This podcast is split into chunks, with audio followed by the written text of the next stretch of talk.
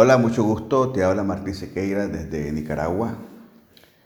Y una vez más estamos compartiendo y, aprendiendo acerca de la palabra del Señor, acerca de lo que nos enseña en, sus escrituras.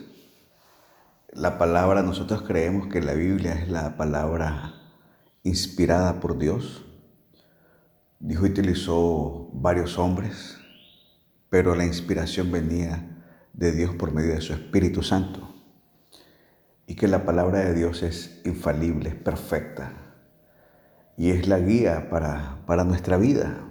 Cualquier circunstancia que estemos enfrentando con nuestra familia, a nivel personal, lo que sea, la Biblia es el manual de vida para aprender, para enfrentar, para salir adelante. Y hoy vamos a aprender acerca de un tema que le he llamado Venga tu reino. Venga tu reino y, estamos partiendo desde la premisa de que Jesús nos mandó que sobre todas las cosas, primeramente buscáramos el reino. Dice, buscar primeramente el reino de Dios y, todo, y, y su justicia, y todas estas cosas os serán añadidas. Y en el concepto que Jesús lo habla es cuando el hombre está preocupado por el techo, por la comida, por el vestido. Y entonces le dice Jesús, busquen primero el reino, todo está suplido allí en el reino. Y entonces es importante que en la, eh, y en la oración del Padre nuestro nos manda a decir, Padre Celestial, venga tu reino, hágase tu voluntad.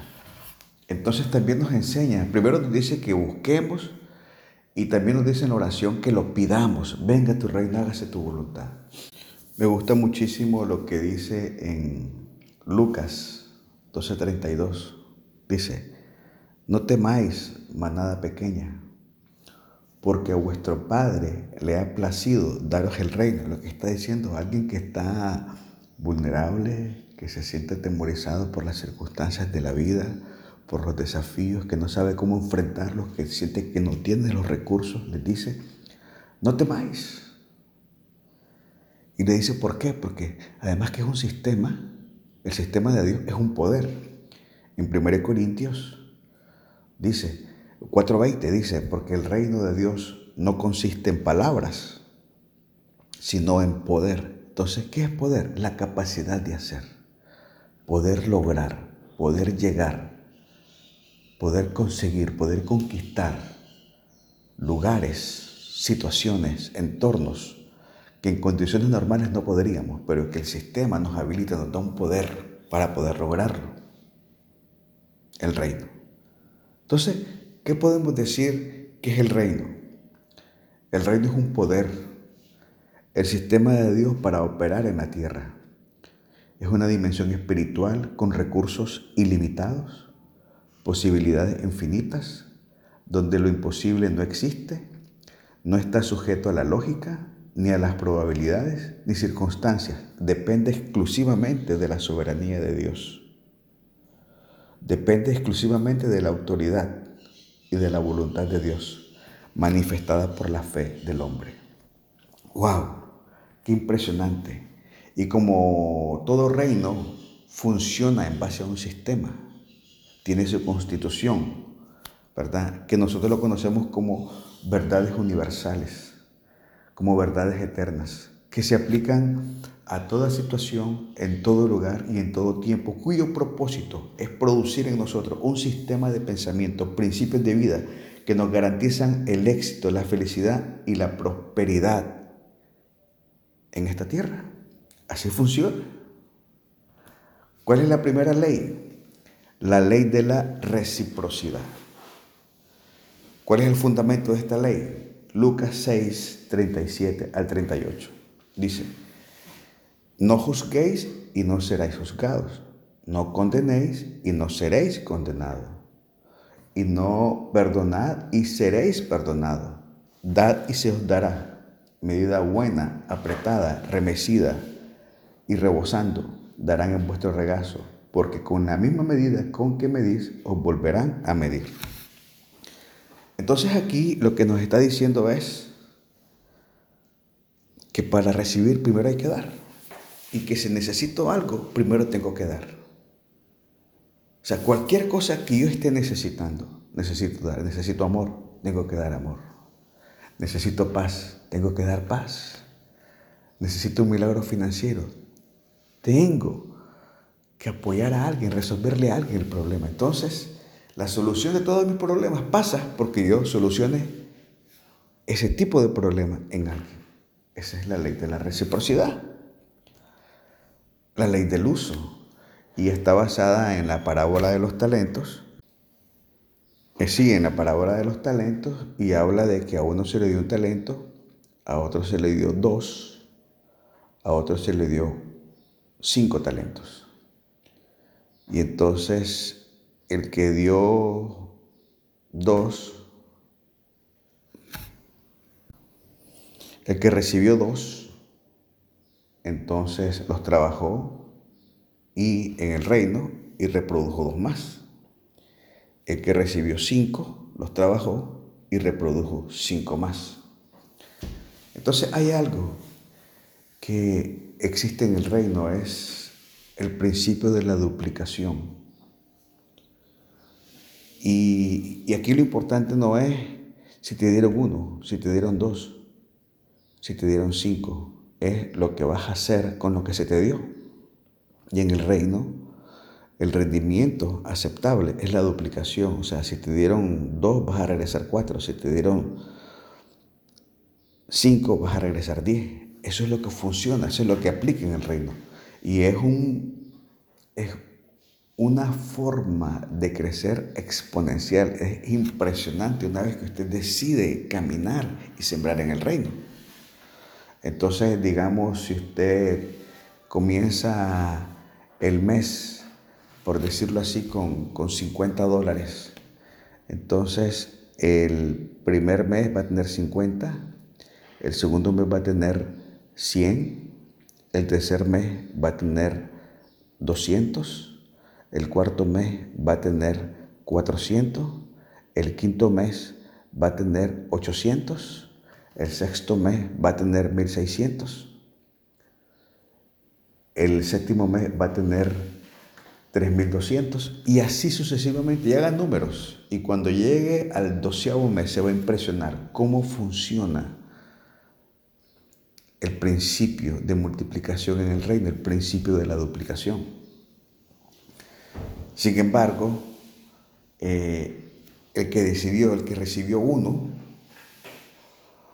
en la parábola decidió no trabajarlo, decidió enterrarlo. Entonces a ese se le quitó. Entonces, en el reino, la clave no es la cantidad, es el uso. Y cuando lo usas, duplicas. Cuando no lo usas, se pierde. Entonces, es parte de, hay un sistema de abundancia pero requiere que trabajemos de manera inteligente y responsable los dones que se nos ha dado. Así que utilice su don, use su don, va a prosperar de manera exponencial. Pero si no lo usa, se lo pueden quitar, lo puede perder. Así que utilicemos el don.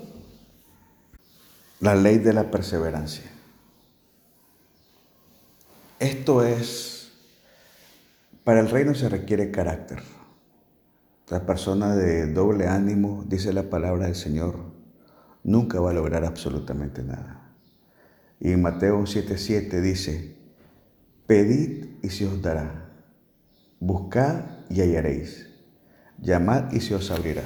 O sea, lo que está diciendo es, Dios, nunca dejes de orar, nunca dejes de pedir, nunca dejes de hacer lo correcto, nunca dejes de ser fiel Siempre sé correcto. Dios honra la perseverancia. Si persevera, Dios le dará la victoria. No se rinda de hacer lo correcto. Mire lo que dice Gálatas 6:9. No nos cansemos pues de hacer el bien, porque a su tiempo segaremos si no desmayamos. Siga haciendo lo correcto. No permita caer en desánimo. No permita caer en depresión. Siga haciendo, siga haciendo. Satanás quiere que renuncie. y va a hacer que se sienta cansado, que se sienta deprimido, que se sienta sin fuerza. Sigue haciendo. Alabe al Señor, fortalezcase en adoración y continúe haciendo lo correcto. Así funciona. La ley de la responsabilidad. Lucas 12:48. Mas el que sin conocerla hizo cosas dignas de azotes será azotado poco, porque a todo aquel a que se haya dado mucho, mucho se le demandará, y al que mucho se le haya confiado, más se le pedirá.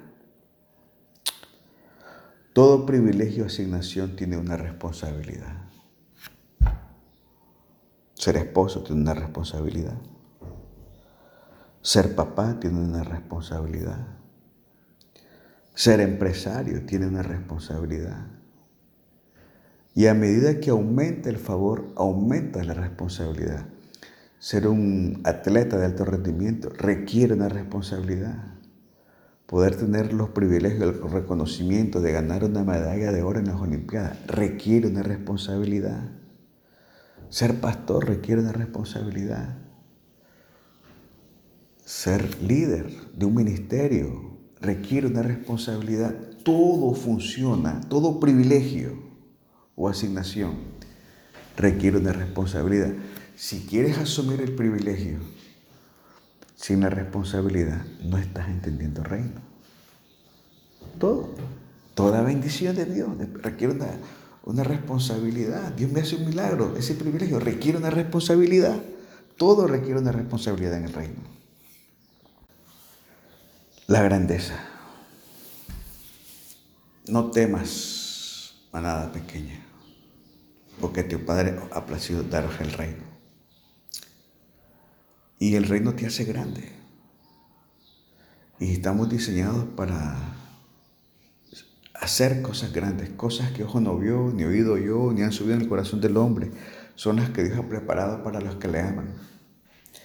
Y aquel que es poderoso para hacer las cosas mucho más abundantes de lo que pedimos y entendemos, según el poder que actúa en nosotros. Estamos diseñados para la grandeza. Sin embargo, hay una fórmula para ser grande. Mateo 18, 1 al 4, dice, en aquel tiempo los discípulos vinieron a Jesús diciendo, ¿quién es el mayor en el reino de los cielos? Y llamando Jesús a un niño, lo puso en medio de ellos, que dijo, de cierto os digo que si no nos volvéis y os hacéis como niños, no entraréis en el reino de los cielos. Así que cualquiera que se humille como este niño, ese es el mayor en el reino de los cielos. ¿Quién es el mayor? El que se hace como niño. Ahora, ¿cuál es la característica de un niño?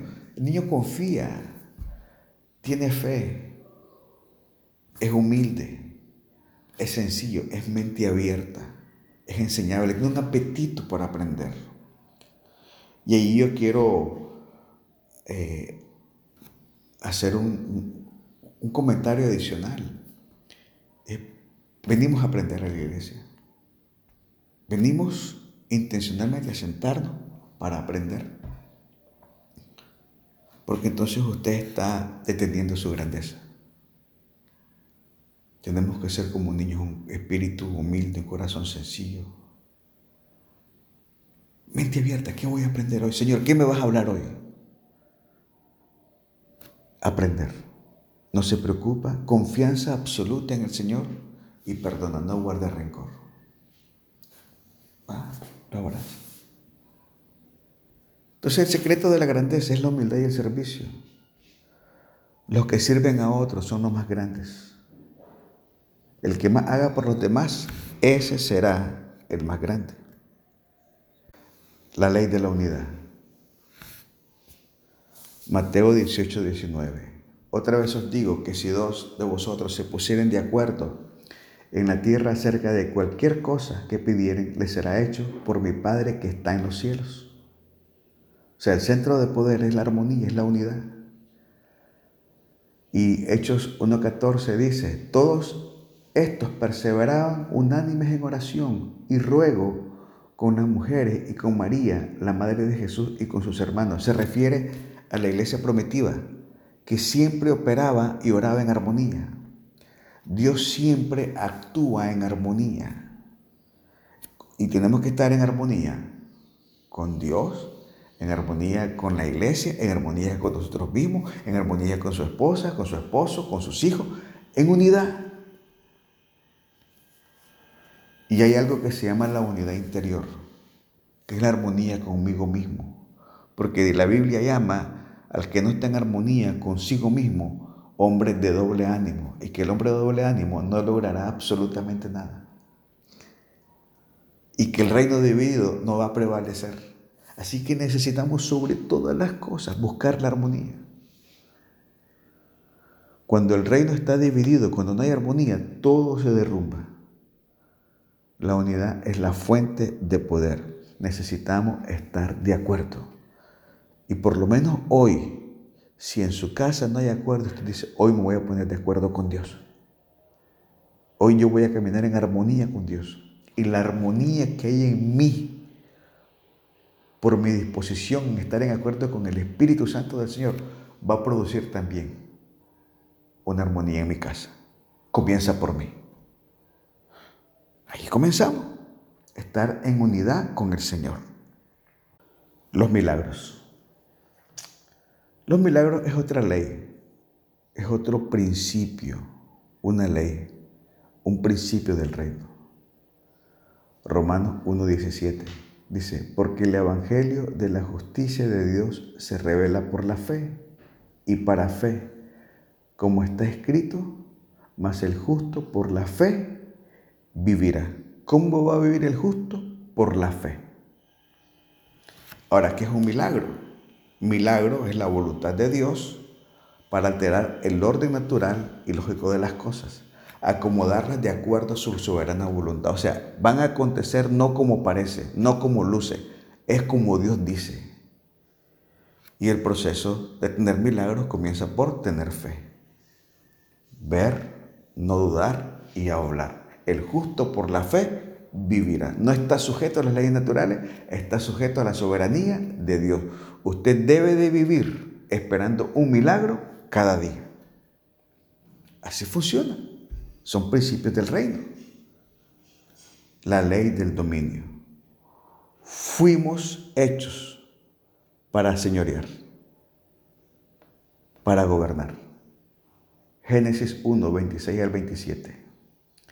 Entonces dijo Dios, hagamos al hombre nuestra imagen conforme a nuestra semejanza y señoree en los peces del mar, en las aves de los cielos, en las bestias de toda la tierra y en todo animal que se arrastra sobre la tierra.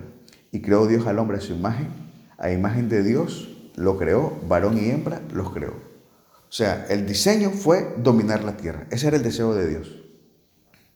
El hombre debe recuperar su posición de Señor. Y el dominio de Señor solo puede ser restaurado a través de Jesús. En Lucas 9:11 dice así, y cuando la gente lo supo que era Jesús, le siguió y les recibió. Y él les hablaba el reino de Dios y sanaba a los que necesitaban ser curados. La autoridad y el dominio se establece hablando. La autoridad y el dominio se establece hablando. ¿Qué está hablando? ¿Cómo está hablando? ¿Cómo habla acerca de esa enfermedad? ¿Cómo, acerca, ¿Cómo habla acerca de las dificultades y los desafíos de su casa? ¿Qué está hablando? ¿Qué está declarando? La autoridad y el dominio se establece hablando. La ley de la fidelidad. La fidelidad es un fundamento del reino.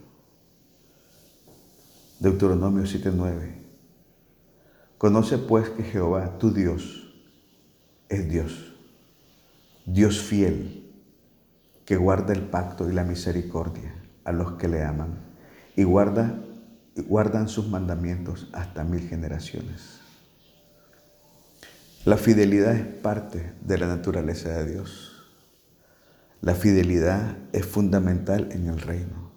Y si yo quiero ser parte del reino, caminar en los principios del reino, entonces yo también debo de ser fiel. Primera de Corintios 4.2 dice, ahora bien se requiere que los administradores, que cada uno de ellos sea hallado fiel. Necesitamos ser fieles. La fidelidad produce confianza, produce seguridad, produce protección. Y cuando la persona es confiable, entonces desaparece la duda, Necesitamos ser confiables. Y me gusta mucho lo que dice Job 8.7. Dice, y aunque tu principio haya sido pequeño, tu postrer estado será muy grande. La fidelidad te lleva de lo pequeño a lo grande. Ser fiel, ser honorable, ser íntegro, no murmurar, no juzgar, no señalar, no acusar ser fiel. Eso es lo que te lleva a la grandeza. La ley de la fidelidad. Y para terminar, la ley del cambio. La ley del cambio. Somos nueva criatura. No podemos vivir en el reino siendo los mismos. No, no se puede. Tiene que haber un cambio en mi ser. Me acuerdo en la escuela dominical niño que decía, hay un nombre nuevo en la gloria, mío es. Decía, hay un nombre nuevo en la gloria, mío es, mío es. Todos mis pecados ya son perdonados, gloria Señor. Yo me quedaba pensando, hay un nombre nuevo en la gloria. Sí, soy, soy nuevo. Soy otra persona, soy una nueva creación. Eso es la ley del cambio. Romanos 1.25. Ya que cambiaron la verdad de Dios por la mentira, honrando y dando culto a las criaturas antes que al Creador, el cual es bendito por los siglos. O sea, el hombre cambió su naturaleza y se volvió en contra de Dios. Y ahora necesita cambiar, necesita recambiar para volverse a Dios. El hombre necesita cambiar su manera de ser, su manera de vivir, su manera de hablar, su manera de sentir, volverse para lo que fue creado. Y la esencia del cambio es volverse a Cristo, nacer de nuevo. La esencia del cambio es nacer de nuevo. La esencia para entrar al reino es nacer de nuevo. La esencia para vivir en el reino es nacer de nuevo. La esencia para ejercer la autoridad, el dominio, la soberanía del reino es nacer de nuevo. Y terminó con 2 Corintios 5, 17. De modo que si alguno está en Cristo, nueva criatura es. Las cosas viejas pasaron, y aquí todas son hechas nuevas.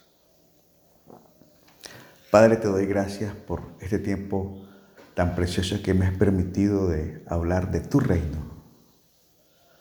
Yo te pido que esta meditación, que esta conversación, que esta enseñanza, se establezca en cada uno de los corazones para que podamos caminar, vivir en una dimensión de reino. Te pedimos, venga tu reino, hágase tu voluntad, como en el cielo, en mi vida, en mi casa y en mi familia. Gracias, Padre, en el nombre de Jesús. Amén y amén.